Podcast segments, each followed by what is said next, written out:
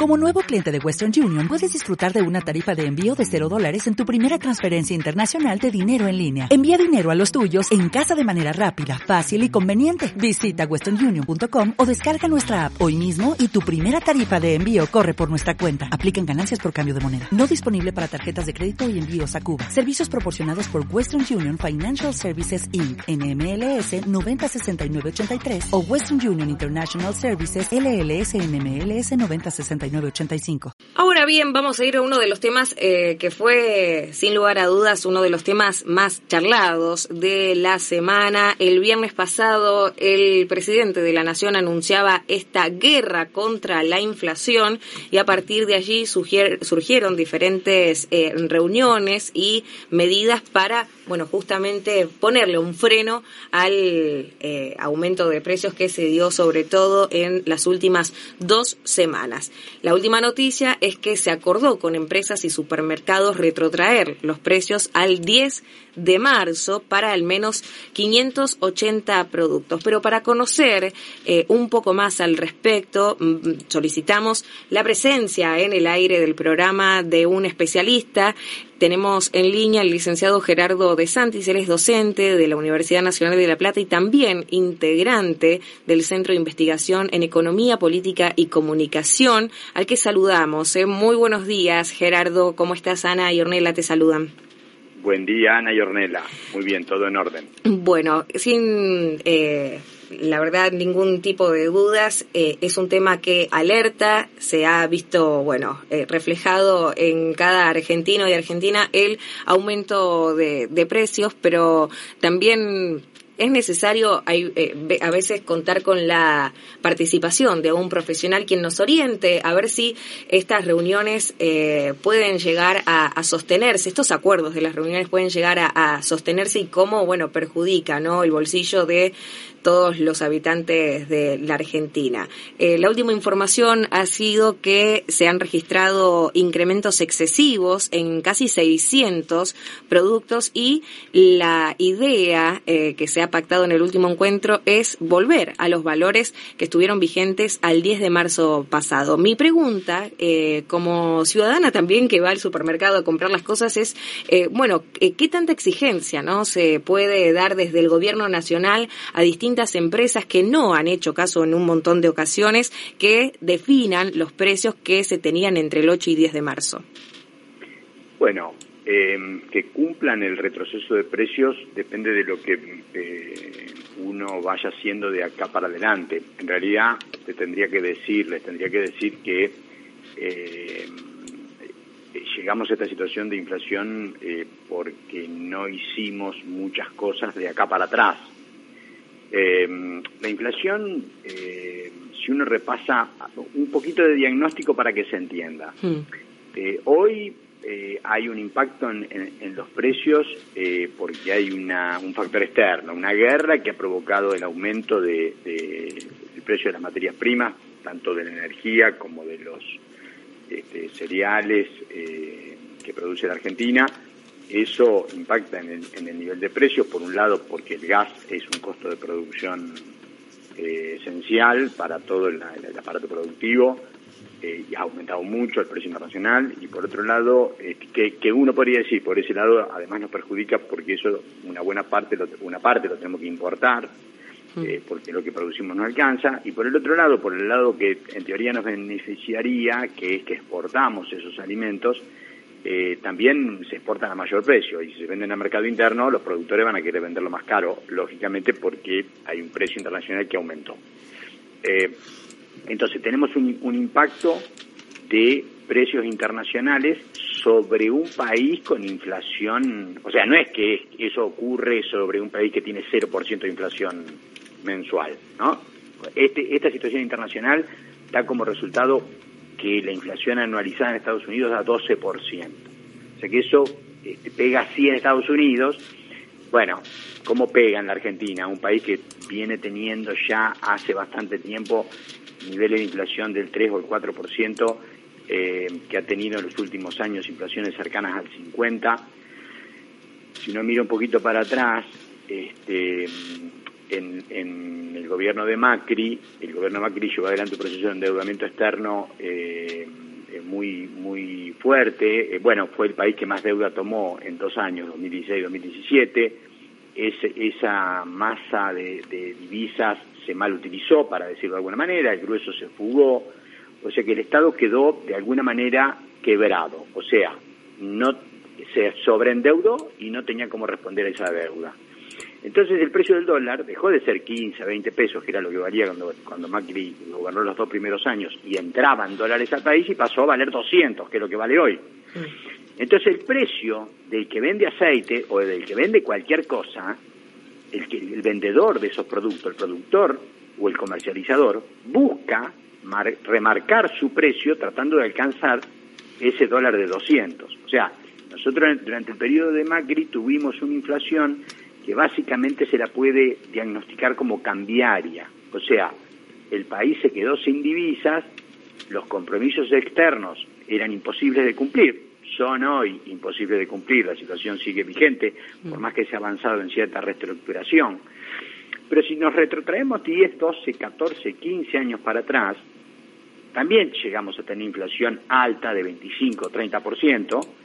Eh, ahí la causa motorizante era otra, porque era en realidad, después de una mejora, una recuperación de la economía argentina del 2003 en adelante, llegó un punto que la situación de empleo había mejorado y empezó lo que los economistas llamamos puja distributiva, o sea, los, los asalariados en general eh, habían recuperado su situación de empleo, entonces estaban en una situación de, más poder y trataban de recuperar ingresos en términos reales. Eso era contestado del lado de los empresarios con aumento de precios, o sea, inflación por puja distributiva. O sea, en los 15 años tenés este, un factor este, externo, hoy la guerra, hace dos años atrás un factor de sobreendeudamiento que te explica el, el motor de la inflación, y hace 10 otro, otro motor. Lo que quiero decir con esto es que en cada momento histórico la causa motorizante de la inflación puede ser distinta. Hay que aclarar que esto siempre todo regado con déficit fiscal y emisión, que termina convalidando el aumento de precios, o la posibilidad de los aumentos de precios.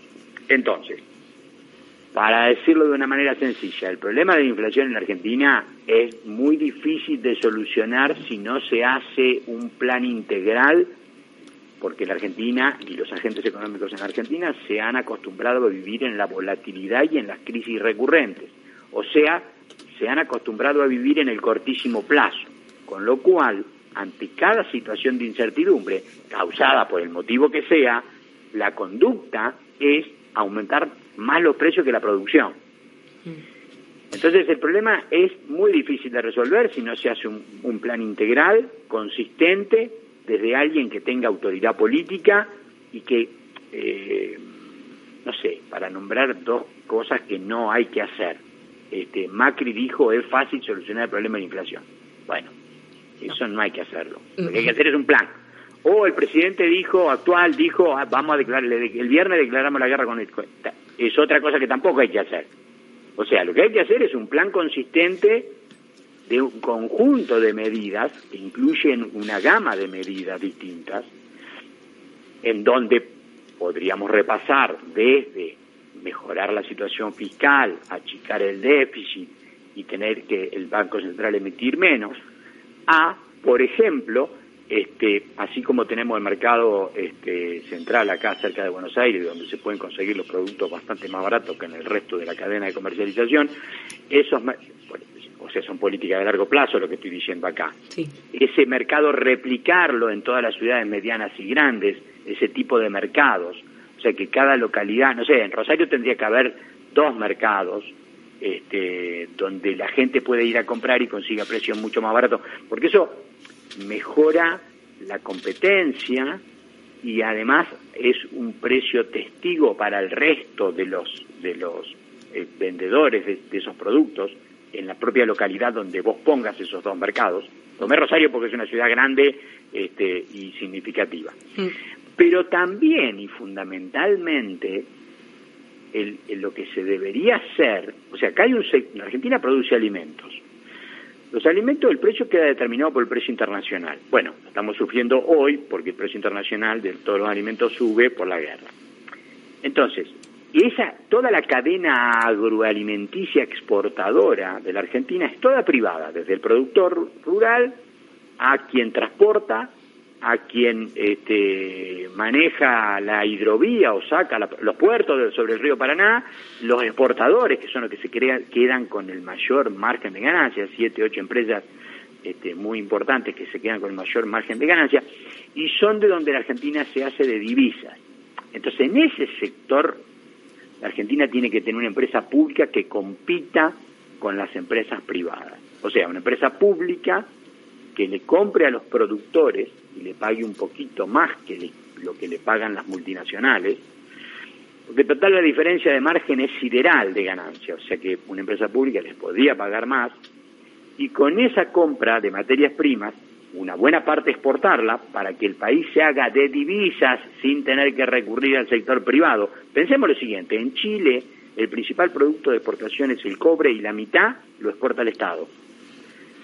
Bueno, Acá tendría que haber una empresa pública que compre los productos agropecuarios y los exporte. Y una parte la venda a precio subsidiado, porque los, cereales sirven para producir, sirven para hacer alimento balanceado y por lo, tanto, por lo tanto carne de pollo, carne de cerdo, carne de vaca.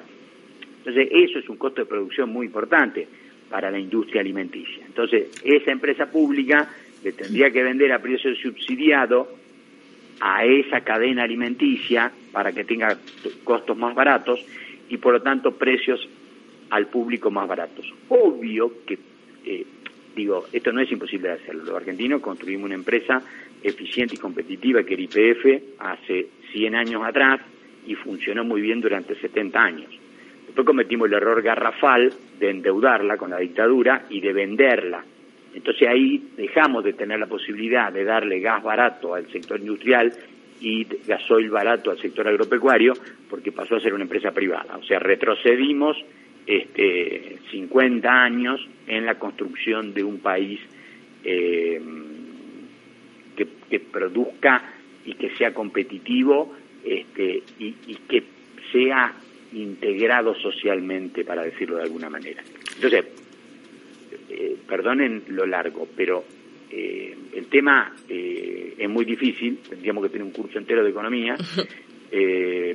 traté de repasar distintas situaciones donde el motor de la inflación es uno distinto, estos tres que le nombré, para de alguna manera reflejar la complejidad de la situación, la historia nos condena con el tema de la inflación, y que las soluciones este, tienen que ser integrales y de largo plazo.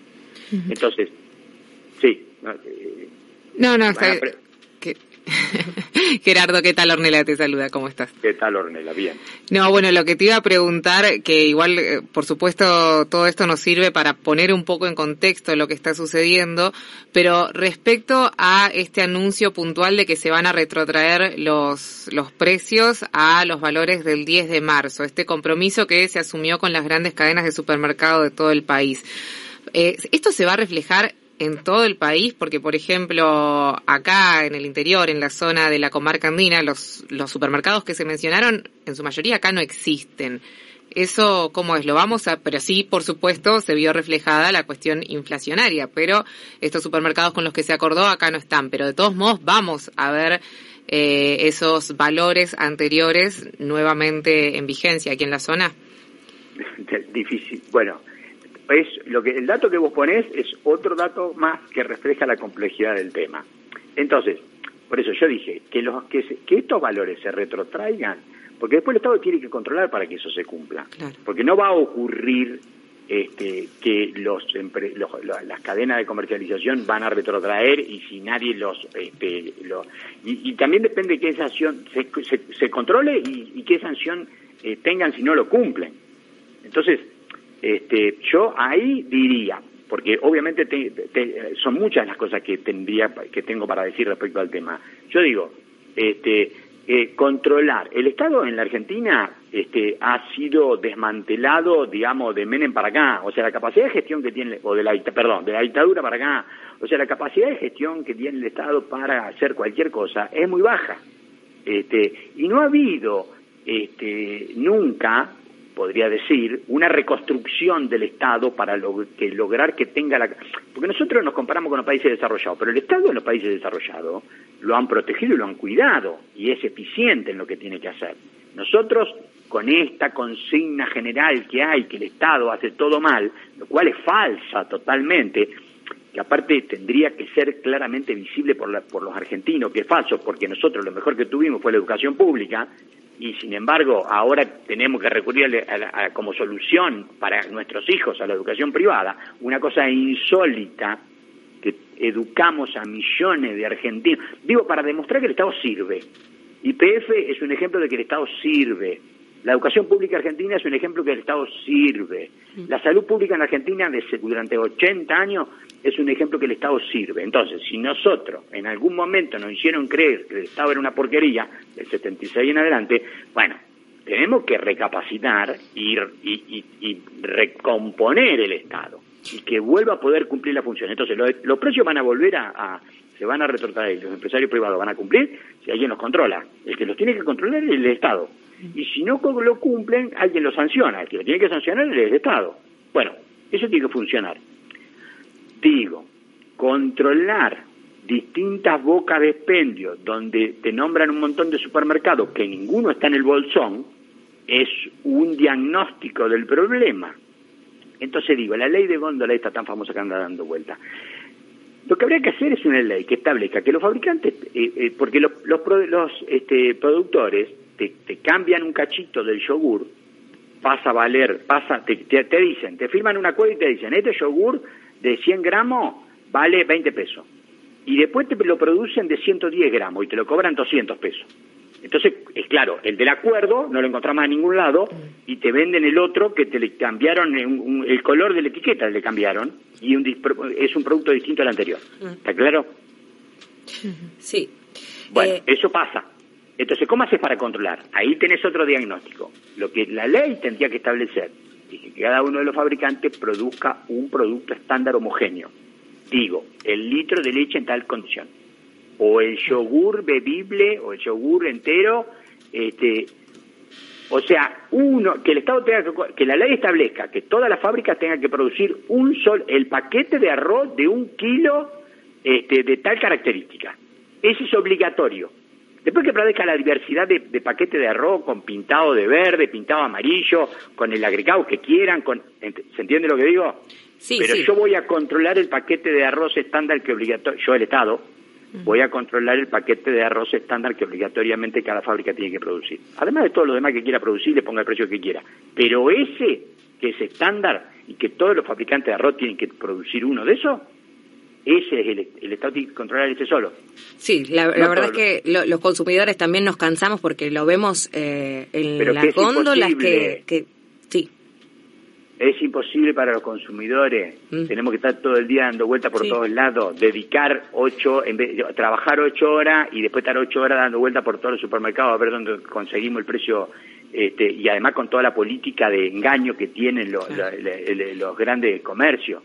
Exacto. Este, es, es, una, es una batalla muy desigual.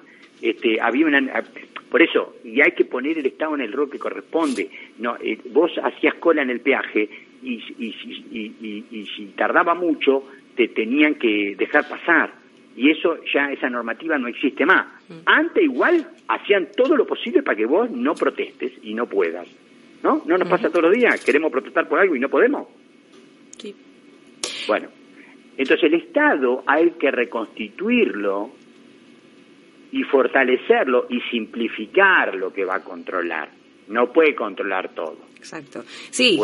Y, y también, eh, de una vez por todas, también es responsabilidad del Estado, como vos bien decís, Gerardo, eh, pero también somos los consumidores que, es verdad, no, no podemos, pero quienes tenemos que revisar que eh, estas vivezas, ¿no? De, de, las empresas en donde quizás por 10 gramos más que le agreguen al producto no entra en, en el marco de los productos vigentes en precios cuidados y, y demás cuestiones que ya las conocemos y sobre todo también eh, hablando con comerciantes eh, y, me voy al, ejemplo de, la charla con el, kiosquero, la kiosquera que nos cuenta que la empresa de, alimentos, porque hoy los kioscos también abren su abanico y ofrecen alimentos de diferentes tipos, que eh, siempre vienen con, con aumento los productos. Esté más alta la inflación, menos alta, el índice esté por arriba, por debajo. Si hay mucho consumo, hay aumento. Si hay poco consumo, hay aumento.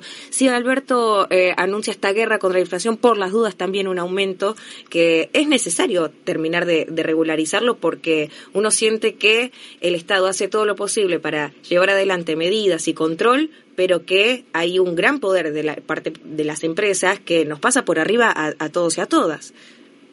Sí, yo te estaba diciendo lo contrario. El Estado no hace todo lo que tiene que hacer, el Estado está destruido, no tiene capacidad y no ha habido un plan integral para este, abordar el tema y enfrentarlo.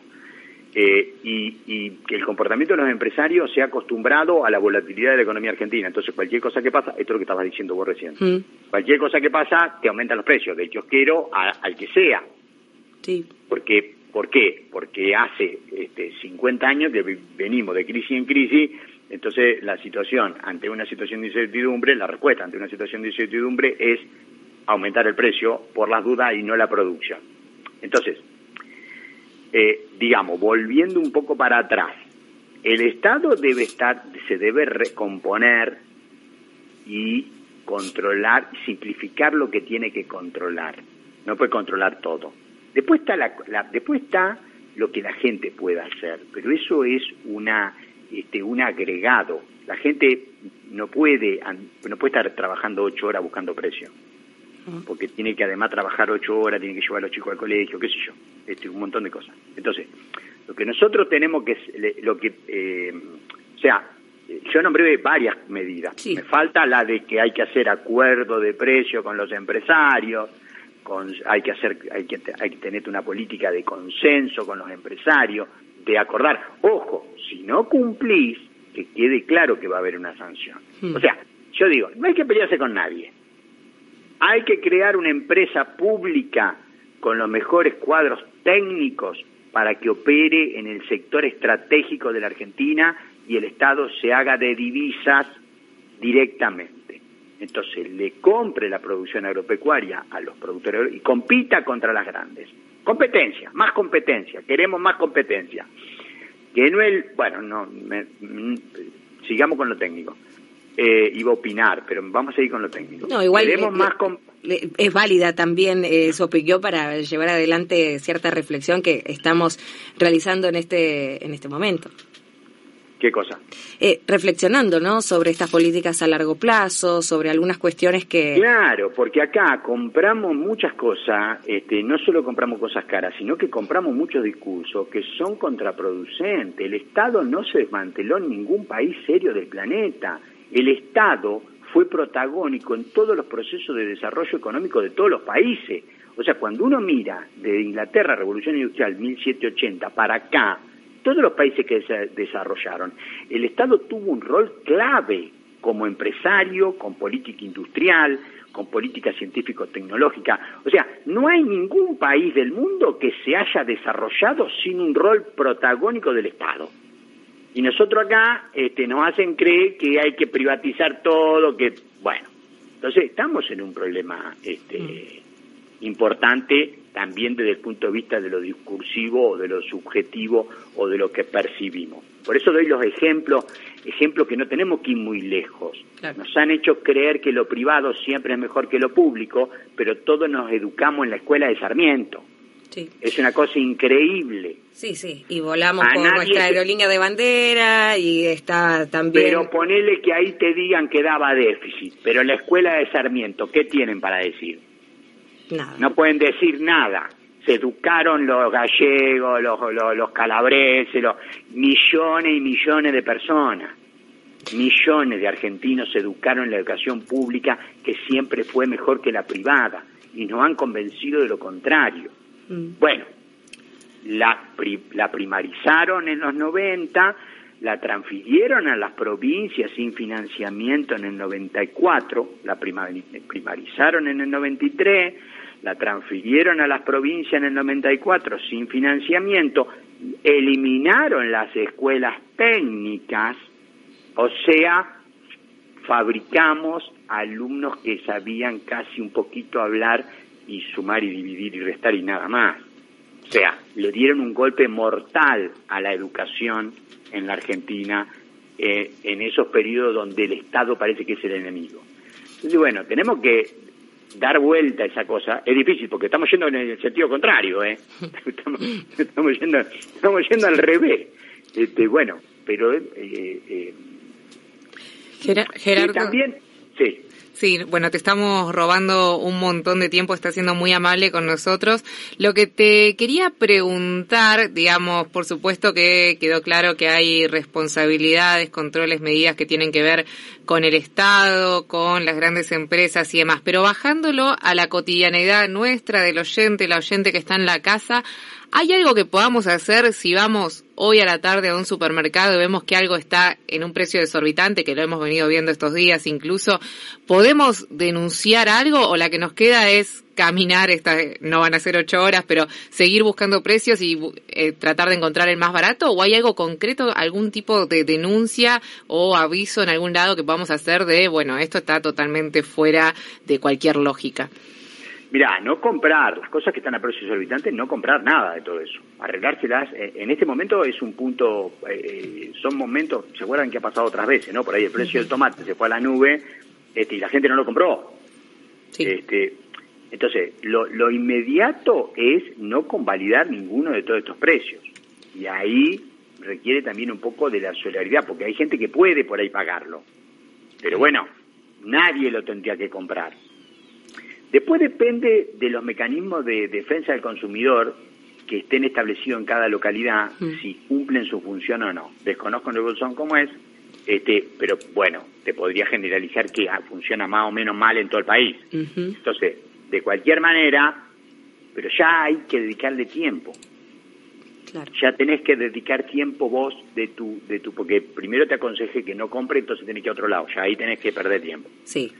Y además tenés que ir y, Hacer un reclamo en defensa del consumidor es eh, una misión imposible a veces. Claro, por eso tenés que ir este, eh, eh, y, también te lleva tiempo. Mm. Entonces, por lo pronto creo que no comprar y buscar, eso es este, fundamental.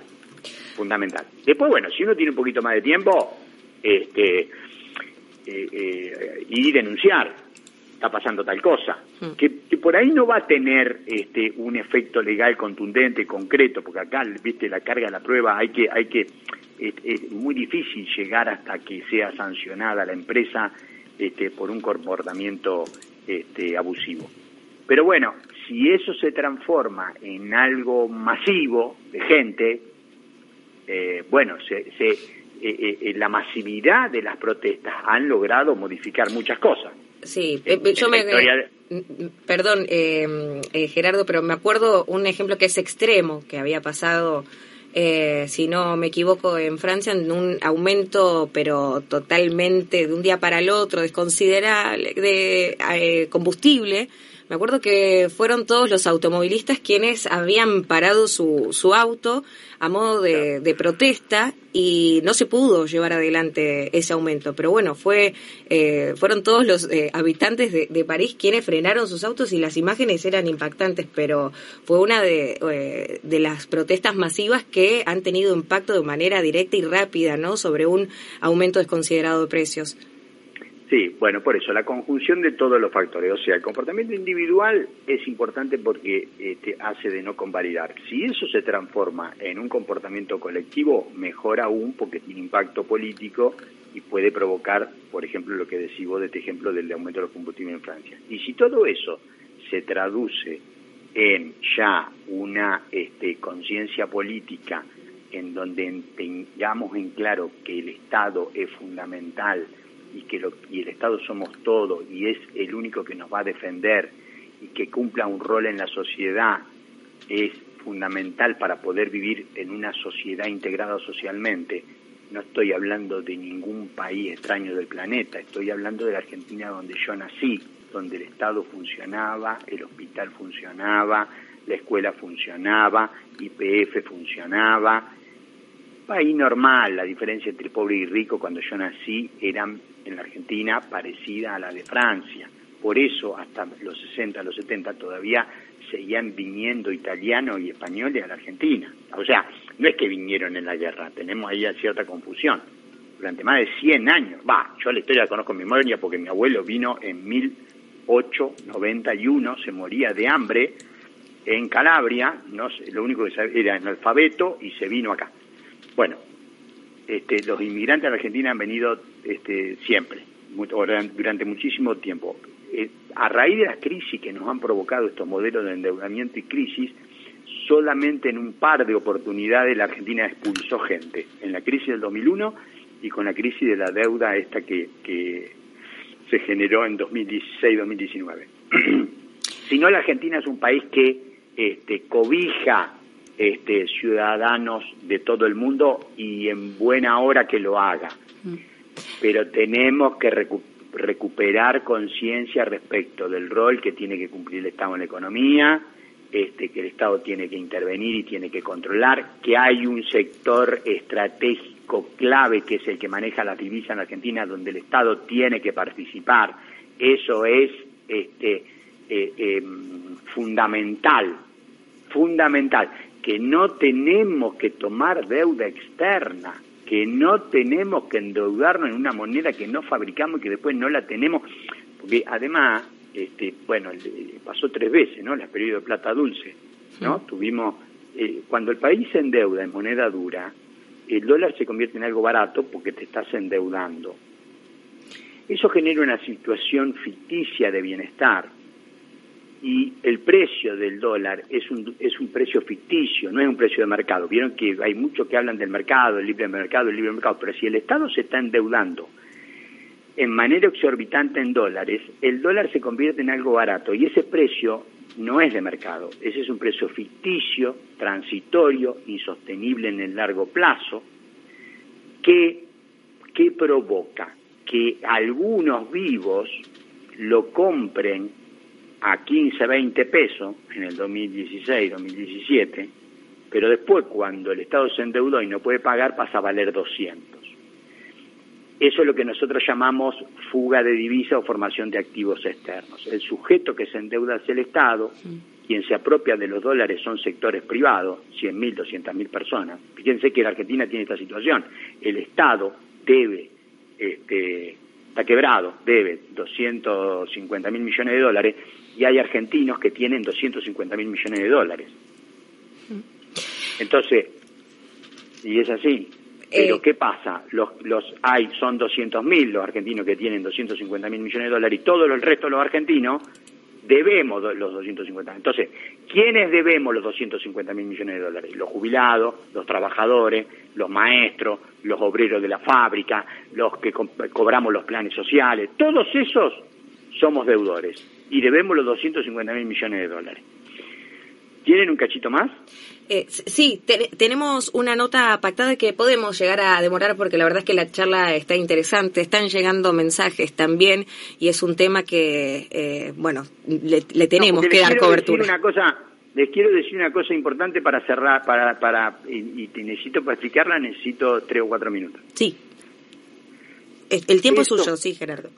Esos, esos periodos de endeudamiento que hacen que el dólar sea barato ficticiamente, que no es sostenible a largo plazo, dan como resultado que sea más conveniente irte de vacaciones a Río de Janeiro que irte de vacaciones a Mar del Plata. O sea, cuando el Estado se endeuda en exceso en moneda dura, lo que está haciendo el país es endeudarse para subsidiar los hoteles de Río de Janeiro y perjudicar los hoteles de Mar del Plata o sea que nos endeudamos para subsidiar el empleo en Río de Janeiro y perjudicar y destruir empleo en Mar del Plata.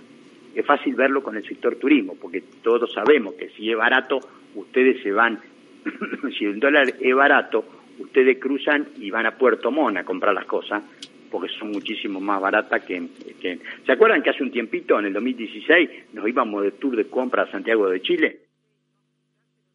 Sí, sí, sí, sí, lo recordamos. Eso era porque nos endeudábamos, nos estábamos endeudando a un ritmo fenomenal y el dólar era barato Después quebramos después de eso.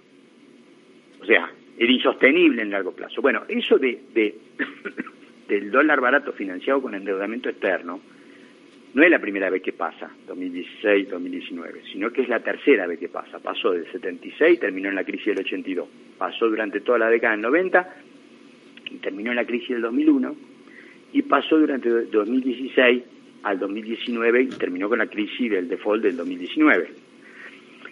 Ese dólar, esas crisis lo que terminan provocando es que un grueso, una parte, una fracción de la población sea expulsada y, llevada a la pobreza, porque ese país en el casi no había pobres. Pero bueno, con la crisis del 82, una tanda a la pobreza. Después con la crisis del 2001, una tanda bastante más grande, muy importante, a la pobreza. Y después, con la crisis del, del 2018-2019, otra tanda y estamos en el 40% de pobres.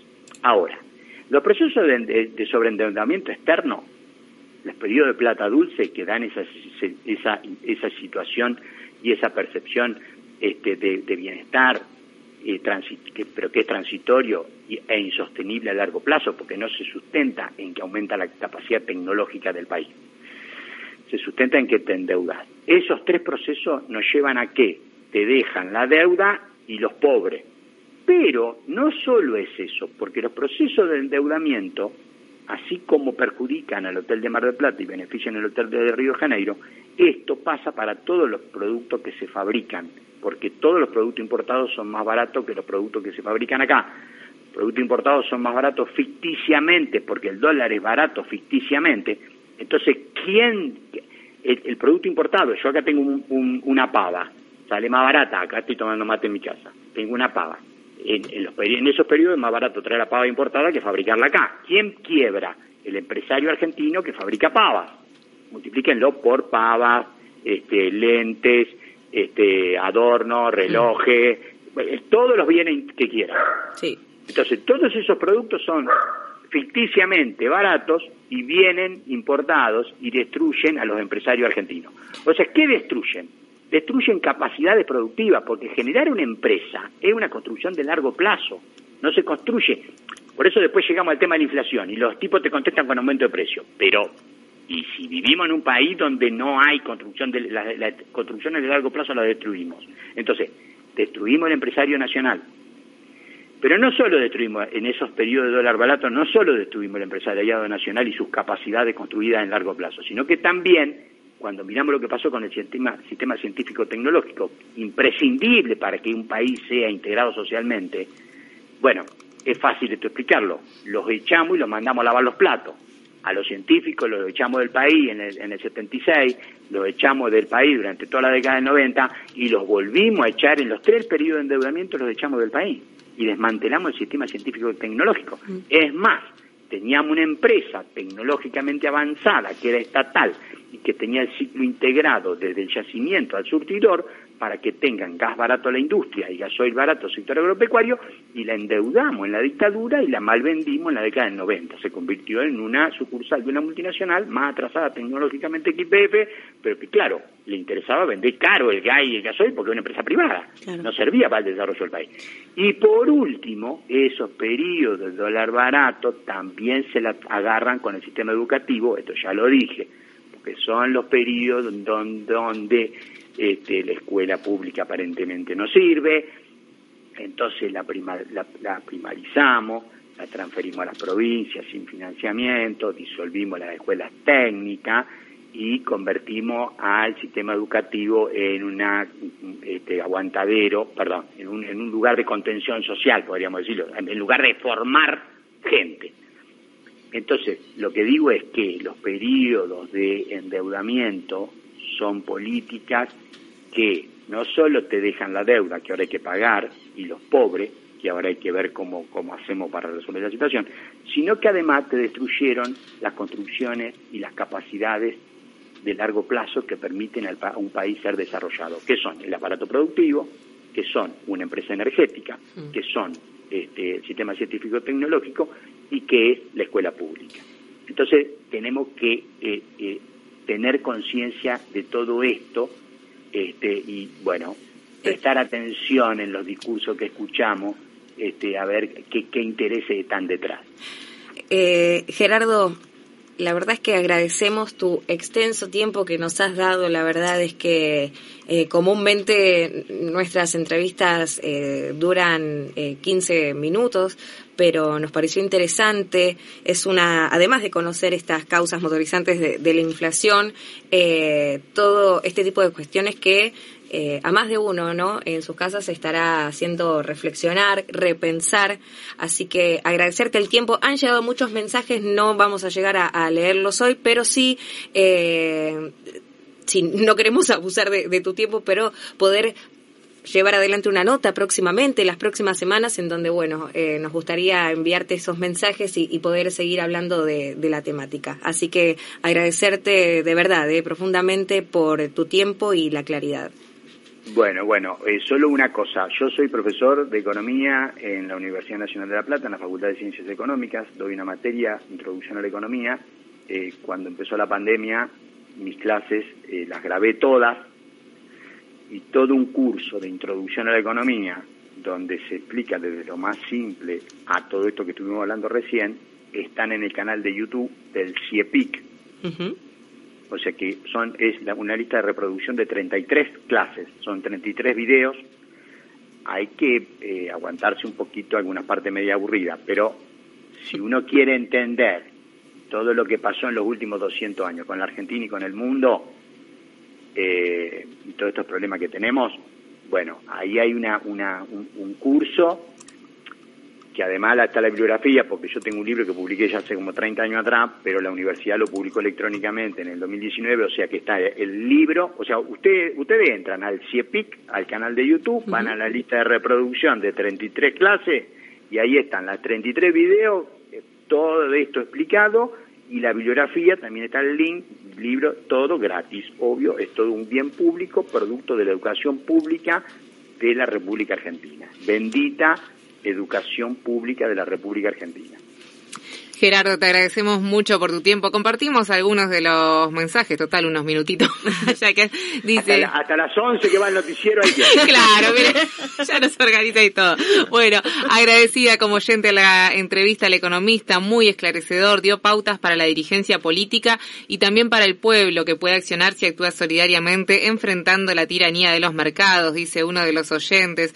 Otro mensaje dice, excelente la entrevista, qué buena nota también, bueno, y así vamos a seguir compartiendo, por supuesto, pero te agradecemos en principio estos extensos minutos que nos has dedicado.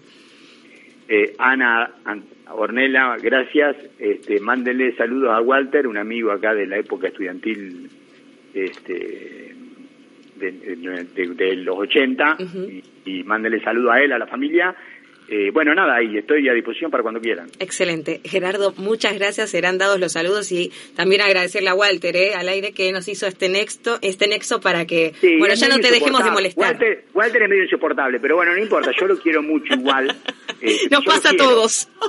Yo lo quiero, yo lo quiero, lo quiero. Lo queremos, lo queremos, claro que sí. Es un, una parte importantísima además de nuestra radio, así que eh, gracias Gerardo una vez más, eh. hasta luego. No, por favor, buen día.